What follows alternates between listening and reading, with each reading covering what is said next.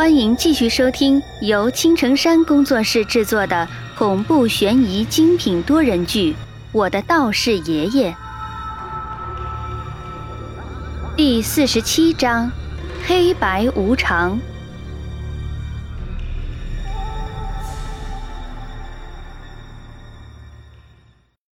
所以在那一刻，我做了一个决定：管你是阎罗王还是玉皇大帝。现在我都不能放弃，就算是刀山火海，老子也要去闯一闯。想到这里，我对马三说道：“三哥，现在都已经走到这个地步了，你连阴差都杀死了，现在我不想就这么放弃了。你要是不方便的话，就走吧，这里我一个人顶着。”马三听完我的话，忽的一下就站了起来，十分激动地说道。臭小子，你就把我马三当做这种贪生怕死之人吗？其实就算是神仙来了，也已经是没有办法的事情了。那个阎王不是我们能对付的，只能智取，不能强攻啊。等到了三更天的时候，阎王就会指派黑白无常过来聚魂，到时候我们悄悄跟在后面，到了阴间之后，我们再另行打算。你现在睡觉吧，到时候我直接把你的魂魄抽离出来，那时候也是很危险的。因为一旦我们的灵魂有了不测，那可真就是魂飞魄散了。所以，你要考虑清楚了。其实不用马三跟我说，我也知道阎罗王不是我们能对付的，因为那可是阴间至高无上的存在呀。这个跟刚才的小鬼可不一样，那都是人变的，而这个阎罗王。在阴间形成之前就已经存在了，那是何等的厉害！没事儿，我既然决定了做这件事，就不会半途而废的。我先睡觉了，这里暂时交给你了。说完，我就闭上了眼睛。那一晚，我想了很多很多，想到了老三，想到了胖子，还想到了师傅。也不知道胖子现在怎么样了。刚才抽空的时候，我下去看了一下，可是竟然没有找到胖子的尸体。那时候，我的心里就有一种预感，胖子说不定没死呢。迷迷糊糊间，我听到了一声异响。当我睁开眼睛的时候，我吓了一跳，因为我竟然看到了自己。那给我吓得汗毛都竖了起来！啊，怎么回事？我死了吗？我指着床上自己的身体喊道：“瞎叫唤什么？我是用离魂术把你的魂魄暂时的抽离身体，要不然你以为我们怎么去阴间？别说话，黑白无常已经来了，你看。”马三指了指门口，对我说道：“哦。”原来是这样，我差点就以为自己睡着睡着就被阎罗王带走了。就在这时，病房的门吱呀一声打了开来。那一瞬间，我浑身的汗毛噌的一下就立了起来。那是一种十分危险的信号。我从来没有这么恐惧过。黑白无常，果然不简单呐。慢慢的，我看到两道黑影走了进来。只见一个穿着白衣服，一个穿着黑衣服。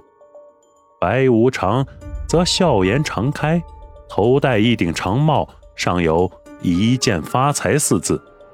黑无常一脸凶相，长帽上有天下太平四字。一个手里拿着哭丧棒，一个手里抓着锁链。都是伸着长舌头，看上去十分的可怕。这两个货进来之后，先是左右的看了看，接着就对着床上躺着的黄雅丽飘了过去。我说：“三哥呀，这两个东西是不是就是黑白无常啊？很厉害吗？”看到这两个家伙，我心里莫名的开始紧张起来。你小子知道什么？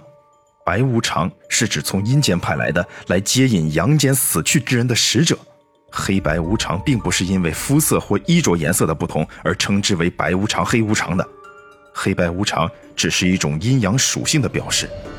黑与白代表的是一阴一阳，也就是说，黑无常代表的是阴性体，白无常代表的是阳性体。如男性的阴魂由白无常吸引，黑无常显然是无用武之地的。同理，阴魄则要遇白无常才能散破。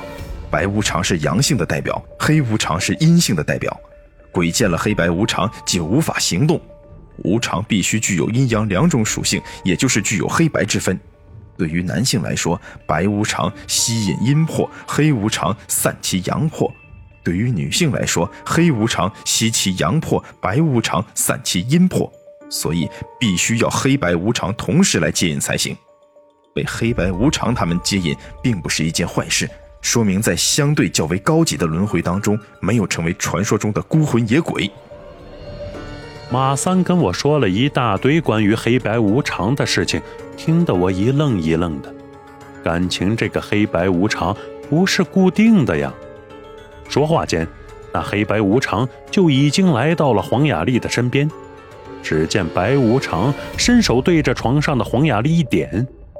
就看到一个淡白色的人影，慢慢的被抽离了出来，那正是黄雅丽的魂魄。咔嚓一声，白无常用锁链锁住，二话不说，拉着就往门外走去。三哥，走，跟上。我一看开始聚魂了，连忙出声提醒马三，但是就是这一声，出事儿了。谁在那里？黑白无常聚魂，尔等还不速速现身！那正往前走着的黑无常，猛然转过了身子，目光冰冷的看着我和马三藏身的床下。话音刚落，手中的哭丧棒就已然砸了过来。那啥，别动手，有话好好说，有话好好说呀！我连忙伸出手。做投降状走了出来，也不知道这两个东西知不知道这是求饶的姿势。反正我这是下意识的动作。这不是谢必安和范有救大人吗？小子茅山真宗弟子马三在这里见过二位大人。马三也笑呵呵的走了出来，对着那黑白无常一拱手，笑着说道。原来这两个东西叫这个名字呀，真是想不到，居然还有名字。其实那白无常叫谢必安，黑无常叫范有救。这是很早以前就流传下来的，不是特指某一个人，而是所有黑白无常的统称。嘿嘿嘿，茅山的人，你们在这儿干嘛？那白无常尖细的声音传来，让我不寒而栗。什么时候茅山的人都敢插手阴间的事情了？刚才我派出的五鬼跟我失去了联系，是不是你在搞鬼？就在这时，黑无常呼的一下窜到了马三的跟前，目光阴森的盯着他，问道：“啊，不是，不是，绝对不是。”那家伙指不定去哪儿潇洒去了。我一看架势不对劲儿，搞不好又要干架，我连忙起身上前，一脸堆笑着对黑无常解释道：“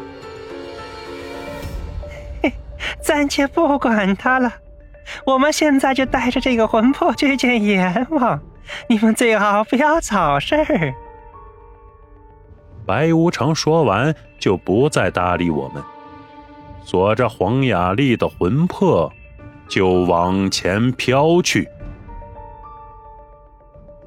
以上就是为各位播讲的第四十七章内容，感谢各位的收听，欢迎您订阅、评论、转发本专辑，下集精彩继续。